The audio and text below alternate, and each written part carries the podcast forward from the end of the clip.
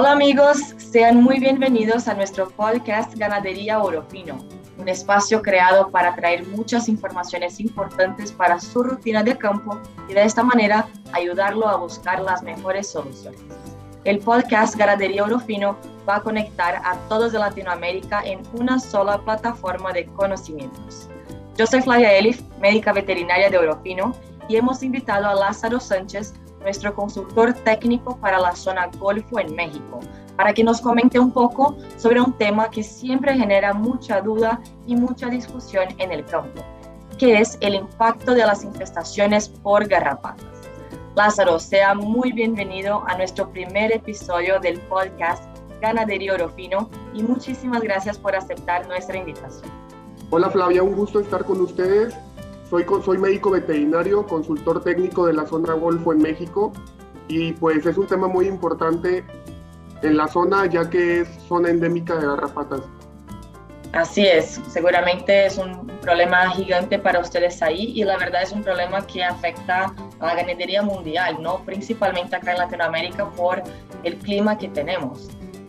Y Lázaro, para empezar esta nuestra conversación, te quisiera preguntar de tu visión, ¿cuál es la percepción de los ganaderos sobre las garrapatas? ¿Usted cree que las garrapatas son un problema, una preocupación en el campo? ¿El ganadero se preocupa en hacer este control?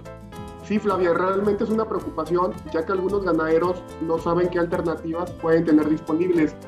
Y esto hace que el impacto económico sea considerable y afecte la, la productividad de las fincas.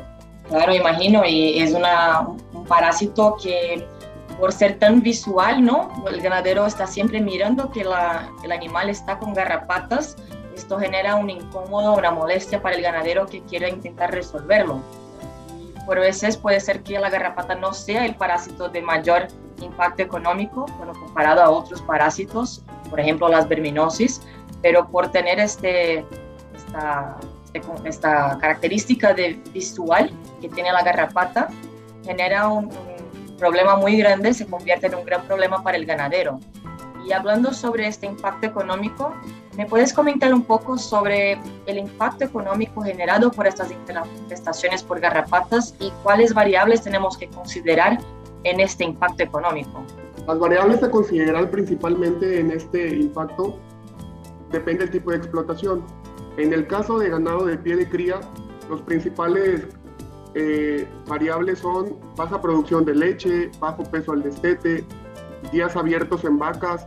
Esto se debe a la mala condición corporal y en becerros en desarrollo los principales variables son baja ganancia de peso, elevado costo por tratamientos de enfermedades hemoparasitarias, en este caso hablando de anaplasma y piroplasma.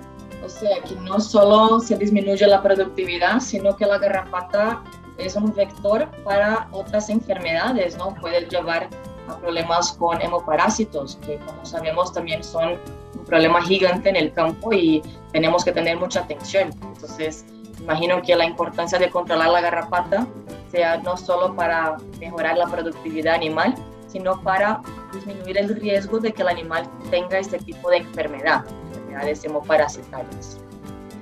Y Lázaro, este impacto económico de acuerdo a la productividad animal, ¿usted cree que es distinto de acuerdo al nivel de infestación?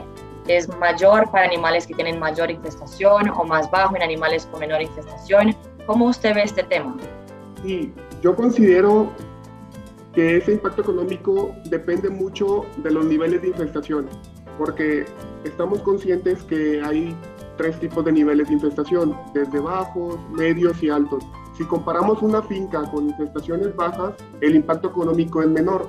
Esto quiere decir que debido a que hay menor incidencia de enfermedades, por lo tanto hay menos manejos del ganado con baños de garrapaticidas, menos tratamientos y menores pérdidas en la productividad. Y en el caso de una finca con una infestación muy alta, se incrementan costos en tratamientos dirigidos para enfermedades hemoparasitarias y normalmente los ganaderos con fincas con alta infestación hacen manejos por lo menos tres a cuatro veces por mes, lo que incrementa significativamente los costos. Bueno, entonces tenemos un impacto súper importante que realmente es influenciado por el nivel de infestación. El ganadero que tiene más garrapatas tiene que invertir aún más en el control de este parásito, ¿no? Y pensando en este nivel de infestación, ¿usted cree que existen diferencias en prevalencias de garrapatas por zonas? ¿Qué tipo de factores pueden influenciar en esta prevalencia y esta infestación por garrapatas? Claro, Flavia, sí hay una diferencia muy marcada si comparamos las regiones tropicales y de clima frío, ya que los ectoparásitos, en este caso la garrapata, necesita condiciones óptimas para su desarrollo, como temperatura alta, humedad. Y sí, el clima es un factor que predispone e influye directamente en la reproducción, desarrollo y supervivencia de las garrapatas. Y siempre el desafío será mayor en trópico húmedo. Y otro factor muy importante en este tema, y va a depender del tipo de infestación, es la raza del animal, ya que los de raza cebuina tienden a ser más rústicos y resistentes comparando con los de raza europea. Perfecto, Lázaro, y realmente podemos mirar entonces que me parece que es súper importante entender el ciclo de la garrapata, ¿no? Para poder implementar un protocolo de control. Es decir, el, ciclo de la garrapata va a influenciar directamente en la prevalencia de la garrapata. Entonces, ¿me, puede, ¿me puedes explicar un poquito, explicar a nuestros amigos que nos están escuchando cómo funciona el ciclo de la garrapata y por qué es importante entender este ciclo para poder preparar y establecer un protocolo de control estratégico?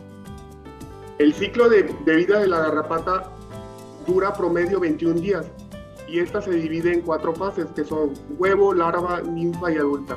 Y hay una diferencia muy marcada en, el, la especie de garrapata que tengamos en nuestra finca. Y la diferencia marcada es que hay, hay dos especies de garrapata que afectan principalmente a la ganadería bovina, que son la Bófilus y la Amblioma. La diferencia marcada es que la Bófilus dura sus, sus tres fases arriba del animal y la amblioma puede tener más de un hospedador. Y el tema más importante para implementar un protocolo de control siempre va a ser entender el ciclo de garrapata y qué especie de garrapata tenemos en nuestra finca. Si no sabemos eso, no podemos tener un programa estratégico de control. Gracias Lázaro por tu respuesta. Y pensando en este control, ¿Cuándo usted considera que sería el momento ideal para hacer un tratamiento garrapaticida? ¿Es obligatorio siempre estar tratando o cómo podemos establecer el momento ideal de hacer este, em, empezar o hacer este tratamiento garrapaticida? No, no siempre es necesario estar tratando al animal. Realmente la garrapata tiene una dinámica poblacional y siempre es necesario hacer programas estratégicos. ¿Qué quiero decir con esto? Que siempre se pueden hacer manejos antes de que inicie la temporada alta de garrapata. Y en cuanto a tu pregunta, el momento ideal siempre, siempre va a ser cuando hay una infestación y, y en base a, la, tipo de zona que, que, estemos, pues ahí podemos desarrollar un programa de control estratégico. Gracias, así es. ¿Y el nivel de infestación por garrapatas tiene alguna influencia en el tratamiento? ¿Cómo ves este tema? ¿Será que hay zonas que tienen más alta influencia necesitamos hacer más tratamientos? ¿Cómo esto puede influenciar? Sí, esto influencia y va a depender del tipo de tratamiento de molécula que utilicemos. Esto quiere decir que si en alguna finca con desafío bajo utilizan la misma molécula que en otra, que sea el desafío mayor, el tiempo residual o de control para estas garrapatas va a ser variable. Y esto no quiere decir que el producto no funcione, simplemente el comportamiento va a ser diferente. O sea que cada zona, cada situación es una situación, ¿no? Puede ser que el producto o el protocolo que funcionó para tu vecino puede no funcionar para ti. Y esto es normal, ¿no? Pensando en este tipo de tratamiento que tenemos que implementar, ¿cuáles puntos usted considera que pueden interferir en este tratamiento? Claro, uno de los puntos principales a considerar en este tema es mencionar, es un tema muy complejo y hay varios puntos a mencionar, que son uso de dosis correcta, la temporada del año, hay, hay personas que subdosifican, la sobredosificación, el tipo de molécula a utilizar, el mecanismo de acción, el uso de control biológico como alternativas de control y establecer un programa integral. O sea, hay muchos puntos que tenemos que tener atención, ¿no? Entonces, para establecer este programa de control estratégico, es, puede ser sencillo, pero tenemos que respetar algunos, algunos puntos súper importantes para garantizar la mejor efectividad de nuestras moléculas y de nuestro tratamiento y asimismo evitar, por ejemplo, que suceda una resistencia parasitaria, porque en la mayor parte de los casos la resistencia parasitaria es generada por nosotros, ¿no? por una mala utilización de los productos. Entonces, ganaderos y ganaderas que nos están acompañando, mucha atención siempre a la dosis. Este es uno de los puntos claves que tenemos que considerar en este control estratégico de parásitos. Y pensando también en este protocolo de control estratégico, Lázaro, ¿usted cree que existe una, un, protocolo estratégico padrón, como una receta de pastel que puede funcionar para todas las situaciones, para todas las fincas? Flavia, sería ideal, pero no es así, lamentablemente, porque como se mencionó anteriormente, existen diferentes especies de garrapata y el comportamiento en su ciclo de vida es diferente. Y hay ocasiones que pues el desafío puede ser bajo, medio y alto. Y lo más importante, que actualmente en las fincas hay resistencia a las moléculas convencionales y la eficacia puede variar como lo mencionaste. Perfecto, Lázaro, muchas gracias. Entonces sabemos que no existe un, un protocolo que va a funcionar para todos. Es muy importante que tengamos el acompañamiento de un médico veterinario que nos pueda explicar cuál es el mejor protocolo para esta situación y asimismo ayudar a usted ganadero a establecer este protocolo. Y para esto ustedes pueden contar también con el equipo de Orofino. Tenemos un equipo completo de equipo comercial en Colombia y en México y también equipos en otros países de Latinoamérica que pueden asistir a ustedes y ayudarles a buscar las mejores soluciones, las mejores moléculas para tu realidad y asimismo establecer un protocolo que funcione para su finca y sus animales. Lázaro, para finalizar nuestra conversación, quisiera pedirte si usted pudiera, por favor, dar algunos consejos para los ganaderos que están teniendo dificultades en hacer el control estratégico.